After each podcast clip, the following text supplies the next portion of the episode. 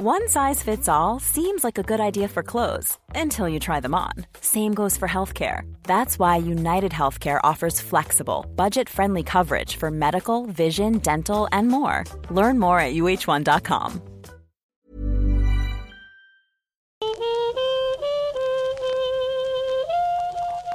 Alors, mon rapport au corps aujourd'hui, il est serein. Ça n'a pas toujours été le cas. Je me disais que moi j'étais l'esprit et puis mon corps était en dehors de moi ou moi en dehors de mon corps. Mais euh, je n'étais pas en phase avec mon corps, je ne l'aimais pas, je, trouvais, je me trouvais beaucoup trop de défauts. Je m'étais plutôt réfugiée à, intellectualiser en fait, les choses, à être plus euh, ancrée dans mes études, plus ancrée dans, tout ce qui est réflexion que action par rapport à mon corps. Et je me comparais aussi énormément. Euh, à mes amis qui, avaient, qui étaient beaucoup plus fines ou que je trouvais beaucoup plus belles, voire même euh, très séduisantes plus, plus, que moi. Donc je complexais énormément. Donc j'ai regardé un peu du coin de l'œil, envié leur, euh, leurs chevilles fines, leurs, euh, leurs petits bras, leur tour de taille, enfin voilà. Et ce qui m'a amené à un moment aussi à force de, me comparer aux autres, à me trouver pas normale quoi. Et après bon bah les, aléas de la vie faisant, j'ai rencontré parfois des gens qui n'étaient pas toujours bienveillants voire même délicats dans leurs remarques. Donc c'était euh, c'est souvent des reproches en disant Oh, tu devrais faire attention à ce que tu manges, tu as grossi, tu as pris, euh, tu as pris du, des cuisses. On me donnait des surnoms par rapport à mes gros seins, qui étaient bon plus gros que la normale, bien évidemment. Et, euh, et même le fait que j'étais très grande et assez forte, on me donnait un surnom qui veut dire en gros costaud, quoi. Ça, ça, ça me, vexait énormément. Mais bon, je réagissais pas trop ou euh, je faisais un peu la fière, comme si je m'en foutais, mais je, je, partais me cacher pour pleurer, quoi, parce que ça me faisait mal. Forcément, comme je voulais pas en parler, parce que j'avais peur qu'on se moque de moi ou qu'on comprenne pas, j'ai essayé de trouver la solution, c'était d'essayer de maigrir par mes propres moyens et coûte que coûte. J'ai trop, trop, trop maigri. Donc je suis partie dans l'autre de l'autre côté, je suis passée de 85 kg à 55, voire 52 kg. Je tombais carrément dans l'anorexie, il faut dire ce qui était et ce qui est. Et euh, ça n'a rien changé, parce que j'ai droit aux remarques inverses. Tu es trop maigre, euh, tu ne t'en rends pas compte, euh, tu, n'es plus jolie.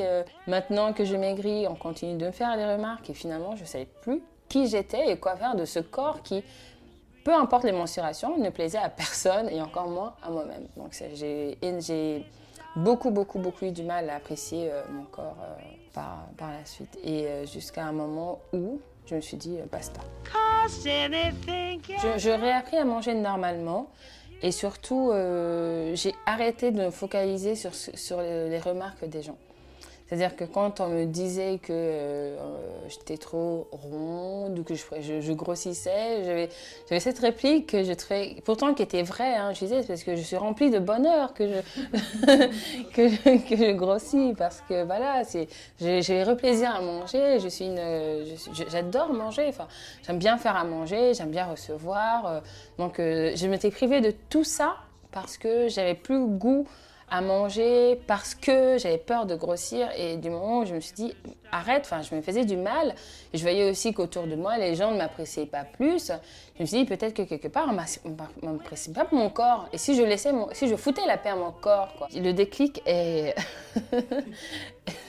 C'est parti d'une remarque en fait, qui couplait deux choses. C'était un garçon que j'aime bien, j'aimais bien. Puis il y avait un de ses amis qui avait dû voir dans mon comportement que j'étais un peu plus attentionnée envers ce garçon, qui a dit Tiens, je crois que Mayan, elle a un petit faible pour toi. Et euh, il lui a sorti comme ça des buts en blanc euh, Oh non, elle est trop grosse, et puis moi, les noirs, c'est pas ma tasse de thé. Double choc. J'ai eu tellement mal, mais j'ai pas, pas pleuré de suite. J'étais juste bouleversée et choquée. Je me suis dit, mais c'est pas possible. Enfin, c'est pas incroyable. Et en partant, j'ai un ami euh, tchèque qui m'a suivi et puis il me dit, mais qu'est-ce qui se passe? Et à ce moment-là, je l'ai regardé. Et puis en fait, il m'a tenu, il m'a dit, mais pourquoi tu pleures? Et je me suis dit, mais on était dans une salle. Il y avait une dizaine de personnes. Personne n'a réagi à ces mots. Personne. Et je me dis, je me demande même s'ils ont entendu ces mots ou si je me faisais des films. Je me dis, mais c'est pas possible. Et donc, je lui ai dit, et puis il a essayé de me mais oui, mais tu sais qu'il est un peu con euh, sur les bords et tout. Je dis, mais il n'y a pas d'excuse à la méchanceté, il n'y a pas d'excuse au mépris. C'était du mépris, au fait, pour ce que j'étais. Et je lui ai dit, mais et quand j'ai dit ce qu'il m'a dit, il m'a dit, mais pas du tout. Il me fait, mais tu es très bien comme ça. Et puis, puis si il voit que tu, si lui ne voit que ta couleur de peau, peut-être que c'est lui qui est trop noir dans sa tête, donc il voit que ça. Il fait, mais, mais, mais passe à autre chose. Ça, c'est, dis ça, c'est pas, c'est pas à toi de pleurer, c'est à lui de pleurer parce qu'il ne sait pas ce qu'il rate. Il est fermé dans sa tête, il est borné. Et ces mots-là m'ont vraiment m'ont soulagé. Je me suis dit, peut-être que le problème ne vient pas toujours de moi. J'ai commencé à me poser la question, surtout, euh, si je veux que les gens m'acceptent, il fallait que moi d'abord je m'accepte. Et ça, ça a commencé par accepter mon corps, peu importe que j'étais mince, grosse, peu importe que j'étais noire, parce que ça, c'est une, j'ai envie de dire, je suis noire, je ne vais pas le cacher, je ne vais pas le nier, c'est comme ça, et euh, je l'accepte totalement. Peu importe si j'ai des cheveux crépus, voilà, et puis c'est comme ça. Et donc c'est un cheminement qui a commencé d'abord à accepter le fait que j'étais pas mince naturellement, que j'étais peut-être grosse ou même un peu ronde naturellement. Voilà, donc il fallait que j'arrête mes comportements euh, d'autodestruction alimentaire et que d'avoir une, alimentation normale, régulière, et aussi apprendre à m'approprier mon corps en tant que femme noire dans, dans une société qui n'est pas forcément noire. Il y a eu plein de, de, petits déclics comme ça, et même par rapport à mes cheveux. Je les défrisais énormément avant, je n'assumais pas mes cheveux crépus.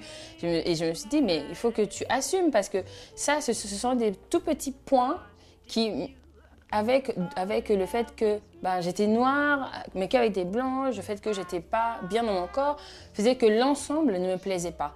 Mais si j'apprenais à aimer mes cheveux, à les connaître, à savoir comment les traiter, à savoir comment les manipuler et quels produits mettre sur mes cheveux, mes cheveux seraient beaux parce qu'ils sont beaux. Et moi, je les voyais pas beaux, mais je suis que je ne, je ne voyais pas leur existence. Et donc, ça a pris énormément de temps. Je crois que ça a dû mettre 5 ans, tout ça.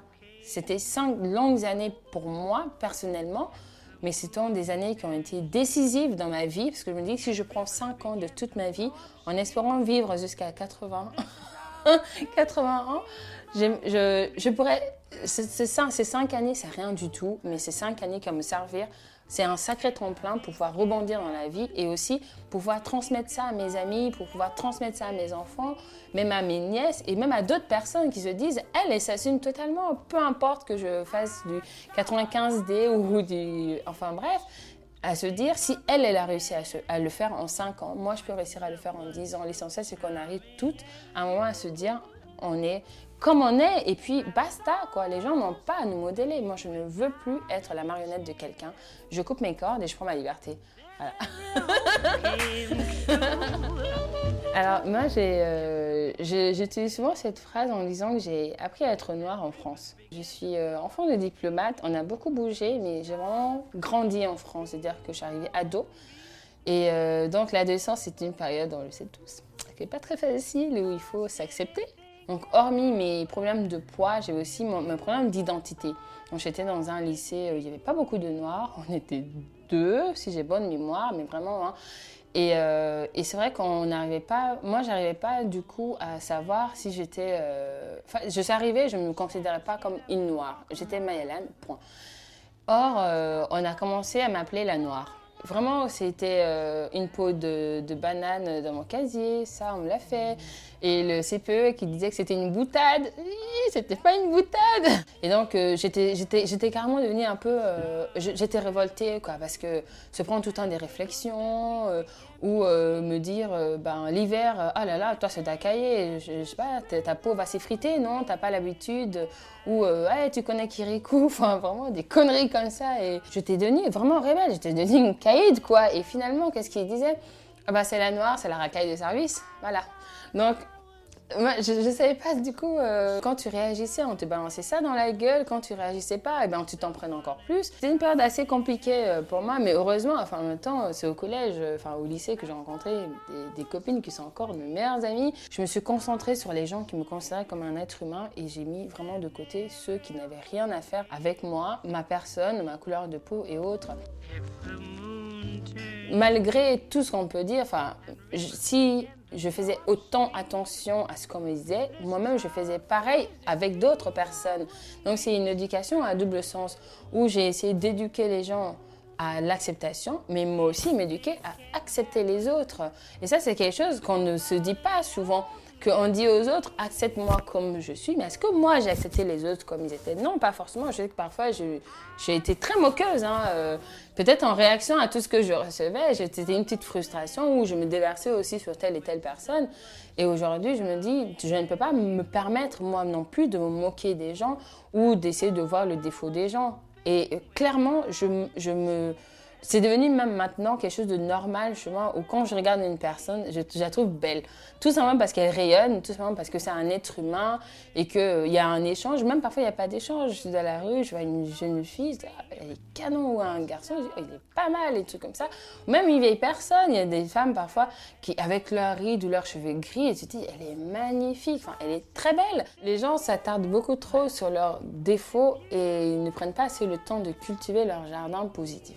Et moi, je voudrais vraiment que homme, femme, c'est gnangnan ce que je dis, hein, mais vraiment, pour moi, il faudrait qu'on prenne le temps de s'apprécier et d'apprécier les autres tels qu'ils sont, ne pas essayer de les changer. Le physique, c'est quelque chose, pour moi, c'est tellement éphémère. Un une maladie, un accident, un petit truc peut faire que notre façade extérieure s'effondre.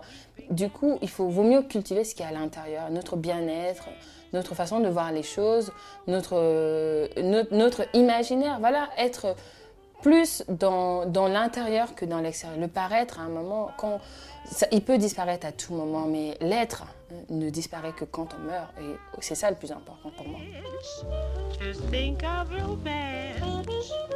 when someone as charming as you.